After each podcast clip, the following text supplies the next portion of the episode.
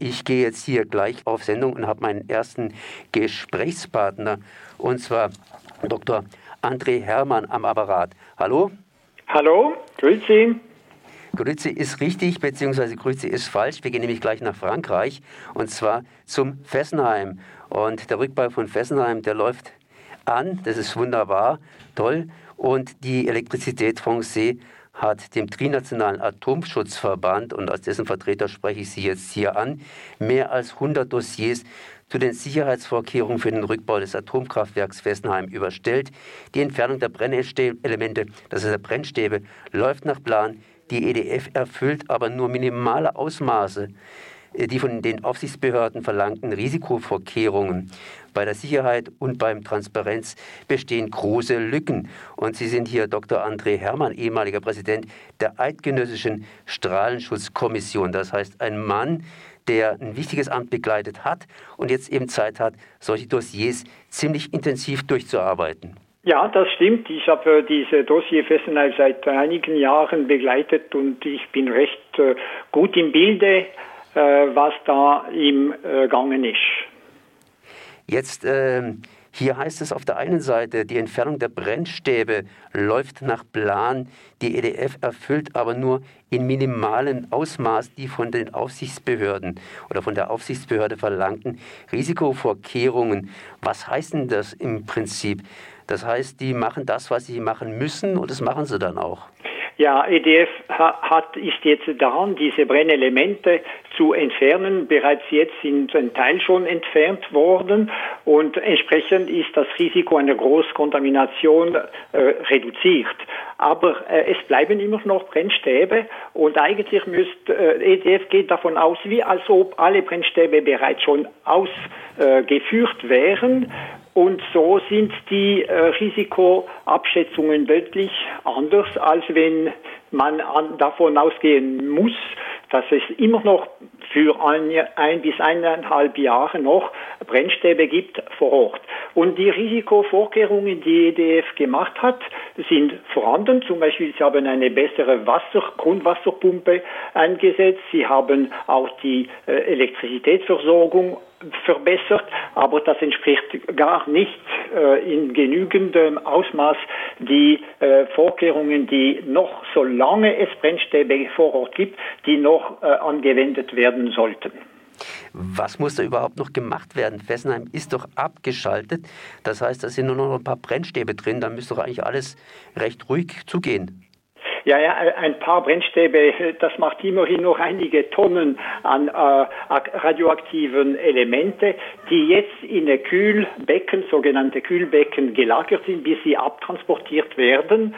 Aber wenn diese Kühlbecken nicht mehr gekühlt werden könnten, aufgrund von irgendeinem Erdbeben zum Beispiel, großes Erdbeben, denn, äh, denn würden diese Brennstäbe einfach äh, in äh, Schmelzeverfahren, also weil wegen der großen Hitze werden sie schmelzen und dann entstehen daraus äh, große radioaktive Luftmasse, die nachher äh, irgendwo sich ausbreiten würden. Also solange es noch Brennstäbe gibt in den Kühlbecken, ist das Risikopotenzial immer noch da. Das heißt, die ganzen Sachen, die die EDF im Betrieb nicht eingebaut hat, beziehungsweise nur ganz zögerlich oder andersrum ausgedrückt, wo nur das Minimum gefahren worden ist und da wurde ja Kritik geübt, die sind immer noch aktuell. Ja, also die, die, die uralten äh, äh, Schwachstellen, die wir seit äh, Jahrzehnten schon äh, verurteilt haben, äh, bleiben bestehen. Gewisse Sachen, wie gesagt, wurden von EDF doch verbessert, das ist zu begrüßen. Insbesondere ist die Abführung von diesen Brennelementen sehr, sehr äh, wesentlich, aber eben, EDF tut sich sehr schwer, die, das Risiko anhand der vorhandenen Brennstäbe noch richtig zu beurteilen. Wohin gehen eigentlich diese Brennelemente? Die Brennelemente sind äh, nach La Hague im Nordfrankreich transportiert mit speziellen Castor-Behälter sogenannte. Und das soll jetzt noch, dieses Jahr sollte eigentlich bis Ende des Jahres alle Brennelemente von Werk 1 äh, bereits abgeführt sein, wenn es weiterhin nach Plan läuft. Und dann nachher kommt, äh, kommen der Rest der äh, Brennstäbe von Fessenheim 2. Und das geht nach La Hague mit speziellen Transporten. Und nach La Hague, ich meine, Brennelemente, die dauern ja ein bisschen länger an, als wir beide noch leben werden. Ja, auf jeden Fall. Also in La Hague werden sie äh, zu, zuerst einmal äh, abgelagert und vielleicht später, wenn es äh, sich weiterhin so entwickelt in Frankreich, äh, verarbeitet. Das heißt, gewisse radioaktive Elemente werden extrahiert, das Plutonium, das Uran und die anderen äh, radioaktiven äh, Elementen werden in Abfallgefäße konzentriert, aufgefangen und später irgendeinmal in einer tiefe Deponie äh, einfach ab, abtransportiert und gelagert für hm, hunderttausende Jahre. Sie haben jetzt gerade so ein bisschen angedeutet, dass Frankreich immer noch nicht so ein, ja, so ein Tiefenlager hat. Äh, Frankreich ist daran, äh, ein solches Tiefenlager zu erbauen. Äh, in Bure, in Frankreich, äh, sind jetzt gerade äh, Arbeiter daran, eine äh, tiefen Lager zu, äh, aufzubauen. Aber das braucht noch sehr viel Zeit und äh, die Forschung ist noch nicht schlüssig, äh, welche Systeme die best das bessere System ist für so, so lange äh, Wartefrist wie 100.000 Jahre. Ja, das heißt, da haben wir noch ein bisschen was zu tun. Jetzt bei, diesen, bei dieser Entfernung hat man ja bis zum Jahre 2024 sich Zeit erbeten. Brauchen die das in Fessenheim, beziehungsweise ist es realistisch? Ja, also ich, ich glaube, dass äh, sie sind sogar sorgfältiger geworden. EDF, die hat sogar äh, angemeldet, dass es könnte sechs Monate länger gehen, bis alle Brennelemente äh, ent, äh, abgeführt werden sollten. Und das Gleiche, was dem äh, Rückbau an sich anbelangt, also die ganze Abrissverfahren, das könnte sogar noch sechs Jahre länger gehen. Also der ganze Zeitplan ist jetzt äh, in ein Entwurfsstadium sozusagen. Äh, ob es eingehalten wird, das, das bleibt noch offen. Die TRAS äh, bemängelt ja nicht nur, dass man da die Sicherheitsmaßnahmen jetzt zurückfährt, sozusagen nur das Minimum macht, sondern dass man hätte auch mehr rausholen können bei Fessenheim. Ja, also bestimmt, das wäre die, die Chance für die Wissenschaft, etwas be besser zu erfahren, wie diese, äh, wie gewisse äh, wichtige Elemente, Teile von einer solchen Anlage äh, mit der Zeit alt, ältern, altern. Das heißt unter anderem wegen der Neutronenstrahlung können gewisse Stahlelemente spröder werden oder Risse sich bilden. Und das könnte man eigentlich anhand von diesen äh, alten äh, Reaktorteilen in Fessenheim, könnte man das studieren. Aber das hat EDF noch nicht vorgesehen, auch obwohl die äh, IRSN, das ist das Institut, das Forschungsinstitut in Frankreich, dies äh, wärmstens empfohlen hat zu tun. Da könnte man auch äh, etwas erfahren und erlernen für die äh, weiteren äh, äh, aktiven Reaktoren und allenfalls besser verstehen, wie die Alterungsprozesse vorgehen. Jetzt äh, ist es natürlich so, Informationen sind gut, vor allen Dingen über die Ländergrenzen hinweg. Laufen diese Informationen ordentlich oder müsste man da ein bisschen mehr machen? In Frankreich spricht man natürlich Französisch, das heißt, die Informationen in französischer Sprache liegen wohl verstärkt vor. Aber gibt es da genügend Möglichkeiten, dass man als Deutscher zum Beispiel die ganzen Vor ja, Vorgänge entsprechend begreifen und verfolgen kann? Ja, also das, das ist schon ein Problem der äh, Kulturbarrieren, also Sprachkultur in diesem Fall hier, äh, und die, die, äh, die Transparenz äh, zu äh, sicherzustellen äh, auf äh, zwei oder drei Sprachen ist sicher nicht so einfach.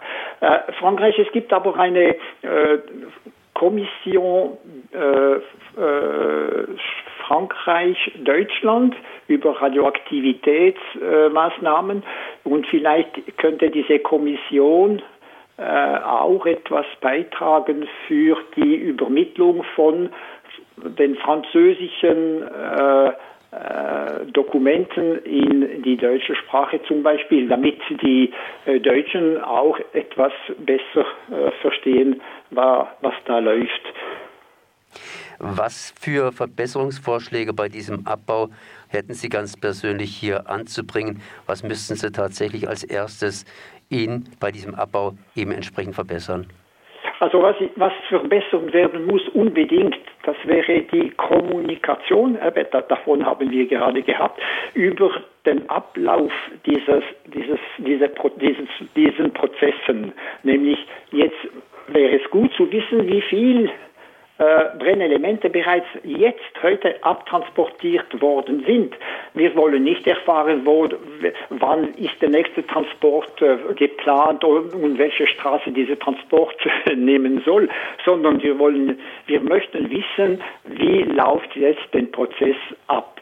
Äh, also erstens, wie viel äh, Brennelemente sind jetzt abgeführt und was für äh, Messwerte die Überwachung der Radioaktivitäten äh, gelten heute und nicht nur äh, vor sechs Monaten die Gemüse, die dort damals untersucht wurden, sondern jetzt. Also mir geht es darum, hier die Information aktuell zu halten, was diese Rückbau und Vorbereitung zum Rückbauprozess anbelangt.